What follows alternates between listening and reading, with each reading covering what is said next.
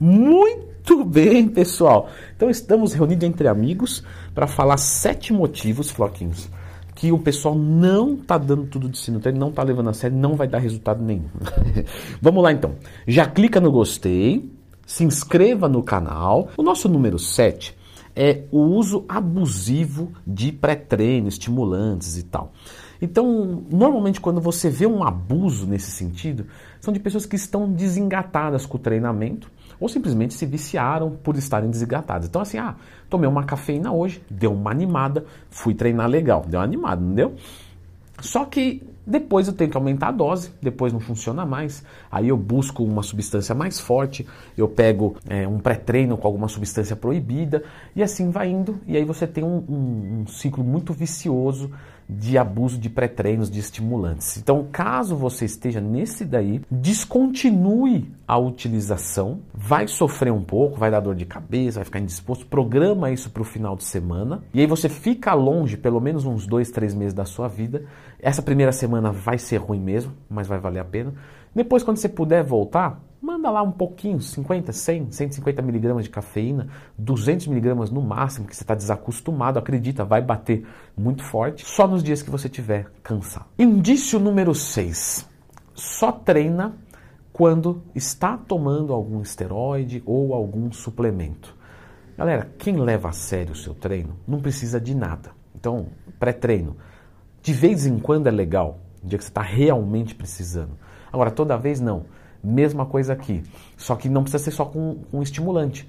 Por exemplo, ah, não estou tomando creatina. Ah, acho que não compensa ir na academia. Pô, como não compensa? Creatina não é nada comparado ao resultado que você vai ter com o treino, com a dieta. Então, lógico é um bom suplemento. Né? Na verdade, é o suplemento que eu mais indico para os meus alunos, é a creatina, de fato.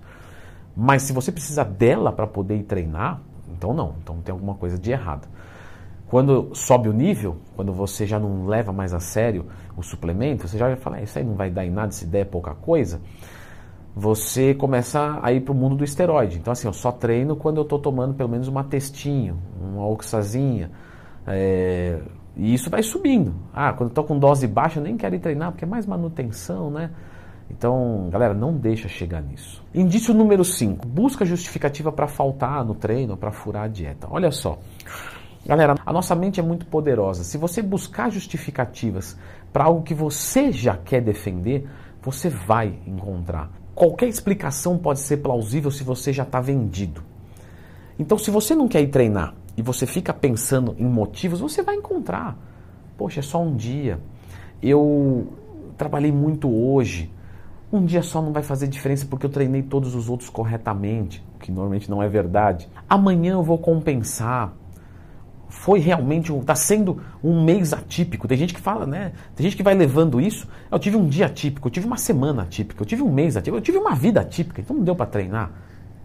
Ah, não, não, duvido que tenha vidas que fica muito complicado, não é isso. Mas, mais ou menos falando, qualquer um consegue fazer algum exercício físico três vezes por semana. Então, se você vem usando desculpas e você vai encontrar elas, isso é um indício muito forte de que seu treino não está sendo levado a sério. Número 4, não ter um cuidado dietético. Galera, eu entendo, fazer dieta é desgastante. Nós temos dois períodos, criação e manutenção. No de criação você se dedica muito mais, no de manutenção você se dedica menos e você mantém aquele resultado, é mais fácil. Então você tem um período que você não pesa os alimentos e tal, tudo bem, tudo bem. Não, não acho nada de. Né, pensando num, numa vida inteira, isso pode acontecer. Por um período pequeno, se você quer, ter um resultado máximo. Mas vocês que desandam totalmente, que é o problema. Uma coisa é você né, desfocar um pouco da dieta. Então, ah, eu, eu não estou mais pesando o alimento. Mas eu estou comendo ali a olho, arroz. É, troquei o arroz integral pelo branco, que estava com vontade. Arroz, feijão, cara. Outra coisa é você falar assim, poxa, eu comi arroz integral é, uma porção de salada, é, um filé de frango grelhado, agora eu troquei por um milkshake. Aí você fala, pô, mas aí não, aí avacalhou demais. Então não deixa avacalhar muito.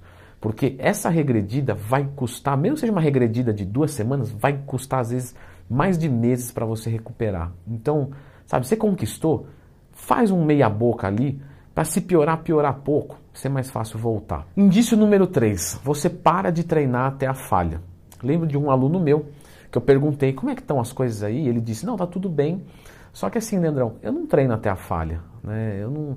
Então, assim, um aluno que não treina até a falha, ele estava, na, na, verdade, entrando para ser meu aluno, né? Se você não treina até a falha, se o treino não é desafiador, né? temos um estudo muito legal que mostra dois grupos e um grupo manteve um treinamento muito leve, certo? Mas em volume bom. E o outro reduziu o volume drasticamente, mas o que ele fez, ele fez até a falha. Então, por exemplo, aqui ele fazia quatro exercícios, aqui ele fazia um. Aqui ele fazia quatro de qualquer jeito, sem carga, sem ir até a falha, e esse um ele ia até a falha. Adivinha quem manteve mais massa muscular? Esse primeiro grupo. Então, é, você treinar até a falha é um fator basicamente determinante para o teu resultado. Você não precisa treinar com muita carga, não é isso.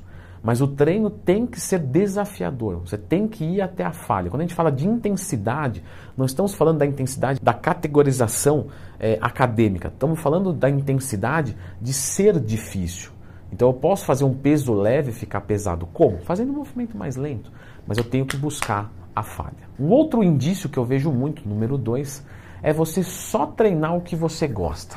E galera, tem gente que usa isso muito como desculpa, pelo menos eu estou indo treinar. Bom, realmente, é, para quem não tem nada metade ao dobro, até aí beleza.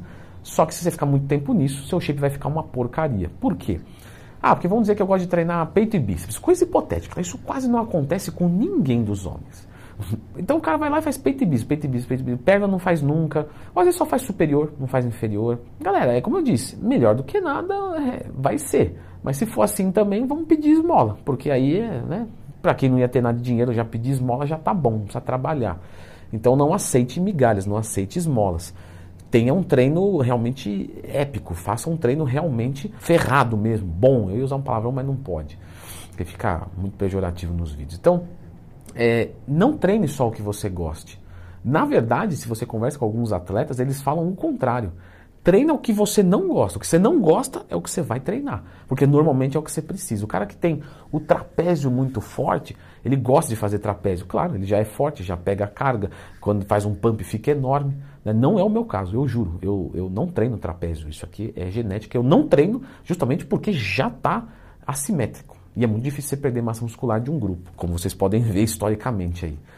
Então, não treine só o que você gosta, porque senão seu shape vai ficar torto. E não vai nessa ilusão, ah, pelo menos eu estou crescendo. Nem tudo que é grande é bonito. Um cara que é feio e ele aumenta tudo proporcionalmente do jeito que ele está feio, ele fica feião.